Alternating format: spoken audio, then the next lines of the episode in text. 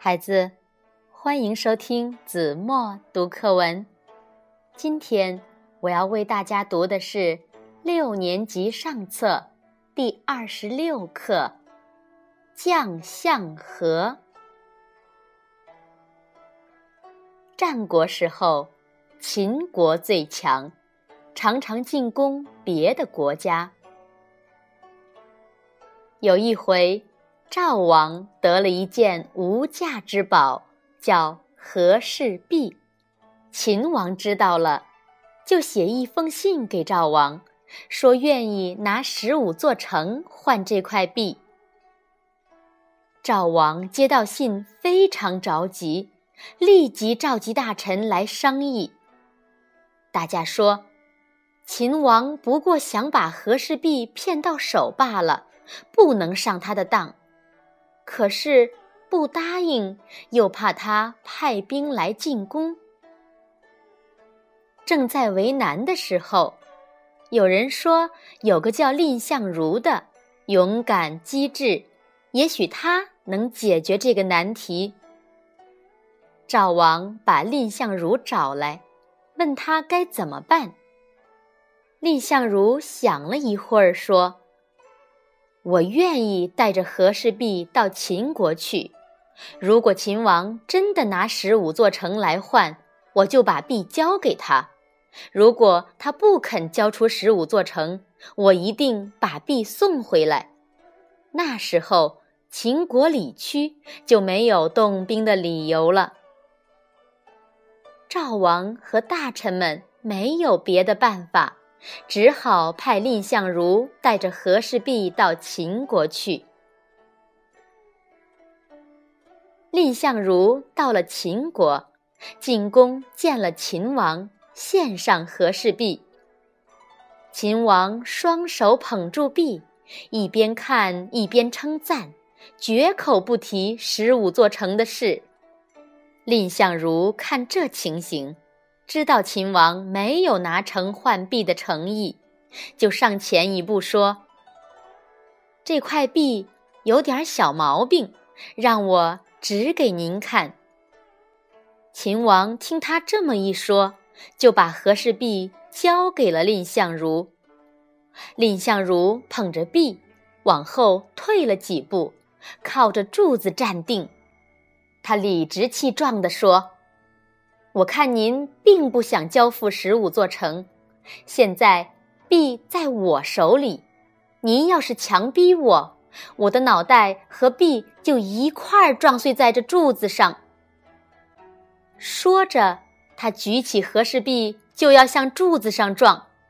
秦王怕他真的把璧撞碎了，连忙说一切都好商量，就叫人拿出地图。把允诺划归赵国的十五座城指给他看，蔺相如说和氏璧是无价之宝，要举行个隆重的典礼，他才肯交出来。秦王只好跟他约定了举行典礼的日期。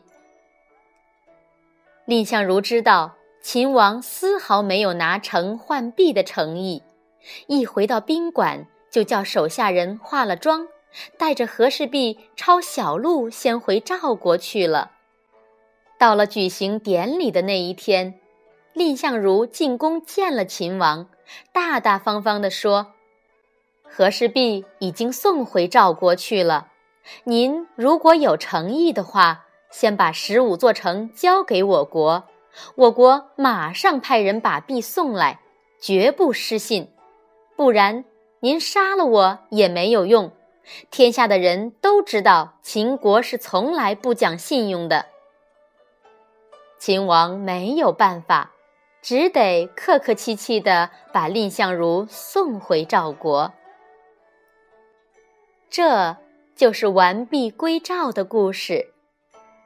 蔺相如立了功，赵王封他做上大夫。过了几年。秦王约赵王在渑池会见，赵王和大臣们商议说：“去吧，怕有危险；不去吧，又显得太胆怯。”蔺相如认为对秦王不能示弱，还是去的好。赵王才决定动身，让蔺相如随行。大将军廉颇带着军队送他们到边界上，做好了抵御秦兵的准备。赵王到了渑池，会见了秦王。秦王要赵王鼓瑟，赵王不好推辞，鼓了一段。秦王就叫人记录下来，说在渑池会上，赵王为秦王鼓瑟。蔺相如看秦王这样侮辱赵王，生气极了。他走到秦王面前说：“请您为赵王击否。”秦王拒绝了。蔺相如再要求，秦王还是拒绝。蔺相如说：“您现在离我只有五步远，您不答应，我就跟您拼了。”秦王被逼得没办法，只好敲了一下否。蔺相如也叫人记录下来，说在渑池会上，秦王为赵王击否。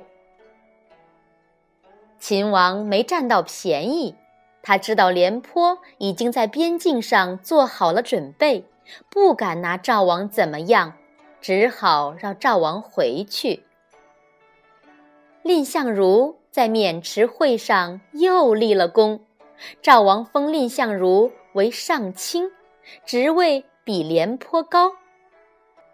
廉颇很不服气，他对别人说：“我廉颇攻无不克，战无不胜，立下许多大功。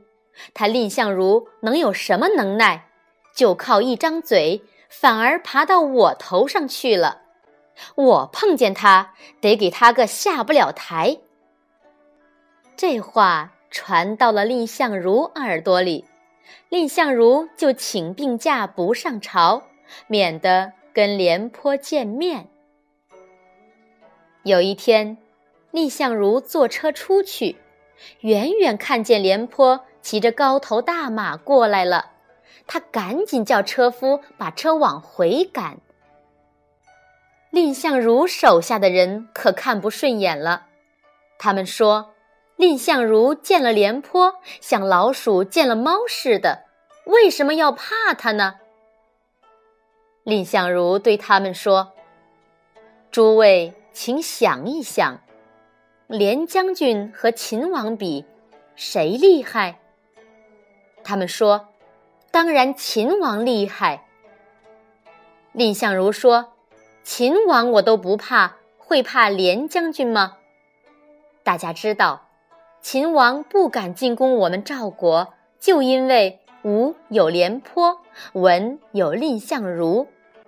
如果我们俩闹不和，就会削弱赵国的力量，秦国必然乘机来打我们。我所以避着廉将军，为的。是我们赵国呀！蔺相如的话传到了廉颇的耳朵里，廉颇静下心来想了想，觉得自己为了争一口气就不顾国家的利益，真不应该。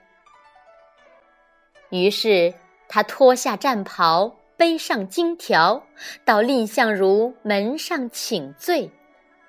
蔺相如见廉颇来负荆请罪，连忙热情地出来迎接。从此以后，他们俩成了好朋友，同心协力保卫赵国。好了，孩子，感谢您收听子墨读课文，我们下期节目再见。